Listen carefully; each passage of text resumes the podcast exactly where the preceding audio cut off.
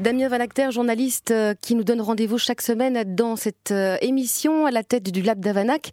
Cette euh, rédaction mobile dont on vous a parlé régulièrement, c'est une manière hein, de tester une autre forme de journalisme. Et quand il n'est pas sur la route, Damien, eh bien, il garde les yeux grands ouverts et les oreilles bien tendues vers tout ce qui se fait en matière d'innovation technologique. Bonjour Damien. Bonjour Yasmine. Et bonne année déjà. Ah, excellente année à vous aussi. On vous souhaite le meilleur, évidemment, et puis plein de nouveautés à nous faire découvrir euh, durant cette euh, saison euh, d'Utopia. Alors, cette semaine, vous avez gardé, je le disais, les yeux grands ouverts et les oreilles bien tendues vers cette espèce de grand-messe technologique qui a lieu chaque année à Las Vegas. Oui, difficile de passer à côté évidemment quand on fait de la veille sur les nouvelles technologies. Cette semaine-ci, chaque année, c'est la tradition, hein, c'est le grand raout des nouvelles technologies à Las Vegas. Euh, difficile d'isoler une seule technologie, une, un seul gadget, un seul produit évidemment qui euh, risque de faire la tendance. Euh, moi, je me suis plongé un petit peu dans, ce, dans une notion qui me semblait euh, assez importante et on en parle beaucoup ces derniers mois. C'est les notions de sécurité autour mhm. d'Internet. On entend tout et n'importe quoi. Euh, très souvent, c'est vrai que ça fait peur. Hein. On se dit que Internet est souvent rempli de gens qui nous veulent pas du bien, euh, que du contraire. Et beaucoup de gens essayent aussi de travailler sur des nouvelles solutions. Et un point en particulier qui est intéressant à soulever, c'est les, les nouvelles innovations qui sont sorties autour de la sécurité des mots de passe.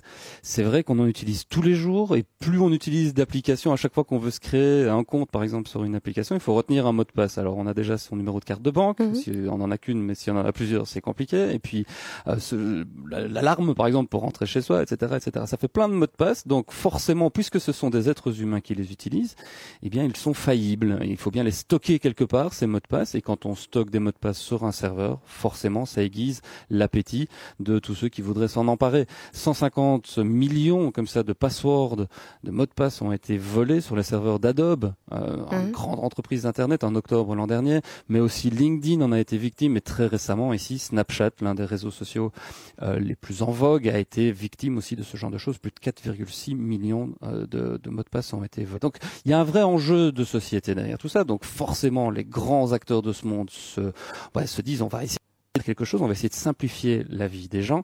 Et une analogie qu'on peut prendre, et c'est là-dessus qu'ils se sont basés, et je vais vous citer une série d'exemples comme ça qui sont arrivés, qui ont été démontrés euh, cette semaine-ci, c'est celle du banc contact. C'est un petit peu ça qu'ils essayent de mettre en place, c'est de se dire les gens ont l'habitude d'arriver avec une carte, ils rentrent leur carte dans un ordinateur, ils tapent un mot de passe, un seul mot de passe, et puis ils ont accès à tous les services qui sont derrière. Grosso modo, c'est à ça que les grandes entreprises du web voudraient arriver déjà cette année-ci avec une série d'exemples. Alors justement, il y a pas mal de choses dont on a peut-être déjà parlé. Euh, en tout cas, on avait euh, tiré ça de la science-fiction, des, mots de passe euh, qui peuvent répondre à une pression cardiaque, à une empreinte digitale ou à un battement de d'œil ou de cils. C'est ce qu'on retrouve aussi, Damien, dans, dans tout ce lot de nouvelles technologies?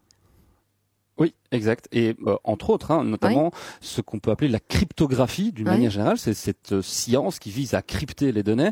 Google travaille évidemment beaucoup dessus. Eux, ils sont sortis avec un, un anneau. C'est, ça date déjà de mars l'an dernier, mais les développements sont assez récents pour euh, les petites clés USB qui vont aller.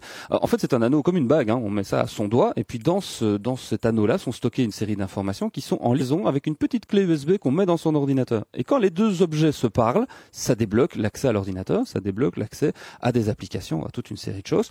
Euh, l'idée derrière ça, c'est de pouvoir utiliser euh, sa clé USB avec un code PIN aussi, comme à la banque, mhm. mais ça permettrait de débloquer tous les accès à l'ordinateur derrière. Ça, c'est pour une version euh, un peu hybride avec avec un anneau. Les empreintes digitales, on y est déjà. Mhm. Ceux qui ont la dernière version des téléphones euh, de chez Apple, il y a moyen déjà de débloquer son GSM avec son empreinte digitale. Évidemment, ça pose un paquet de questions. Euh, on sait déjà que le système a été non pas craqué, mais a été un peu détourné. C'est-à-dire qu'il y a de plus en plus d'applications qui, euh, qui ont accès à cette capacité de pouvoir reconnaître des empreintes digitales. Sauf qu'on n'empêchera jamais quelqu'un de couper le doigt d'une autre personne et de pouvoir s'en servir. Donc ça, pose, ça pose deux, trois questions par rapport à ça. Oui. mais ça existe. On sait très bien que euh, quand on parle gros sous, quand on parle intelligence économique, les gens qui sont derrière tout ça sont prêts souvent à, à, voilà des actions assez radicales. Dans le même ordre d'idée, on parle de la reconnaissance rétinienne, c'est-à-dire avec les yeux.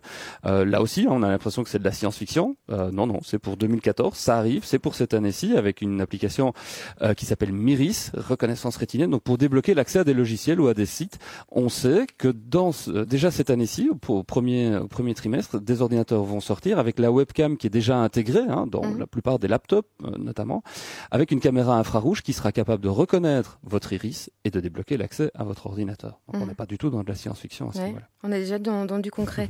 Est-ce que malgré euh, ces nouvelles technologies, euh, Damien, ça va vraiment résoudre les problèmes liés à la sécurité et au mot de passe?